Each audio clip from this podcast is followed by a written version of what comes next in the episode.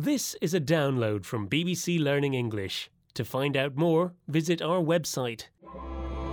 The English we speak. From bbclearningenglish.com. Hi, Neil. Good weekend. Do anything nice? Hi, Feifei. Actually, I stayed in and watched TV. Football? No, I watched this marvellous programme from Norway. Oh, one of those police dramas. They are great. Actually, believe it or not, the entire film was just the view from the front of a train, all the way from one city to another. It was seven hours long. Seven hours? That's all that happened? No people, no police, no nothing? Just the view from the train. It was such a relaxing journey. They call it slow TV. Ah, yes, I've heard of that. Wasn't there one on a boat too?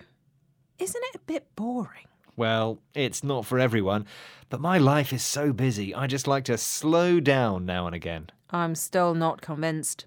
Anyway, let's hear some more examples about this slow TV. It's our phrase on the English we speak. Michaela's company specializes in making slow TV. She says business is great right now. I recently discovered slow TV. My friends think it's really dull, but I find it helps clear my head after a stressful day. What are you watching? It looks just like a fireplace with a big piece of wood burning. It is! Isn't slow TV fantastic? It takes about four hours for the wood to burn completely. You're listening to the English we speak from BBC Learning English. The expression we're looking at in this program is slow TV.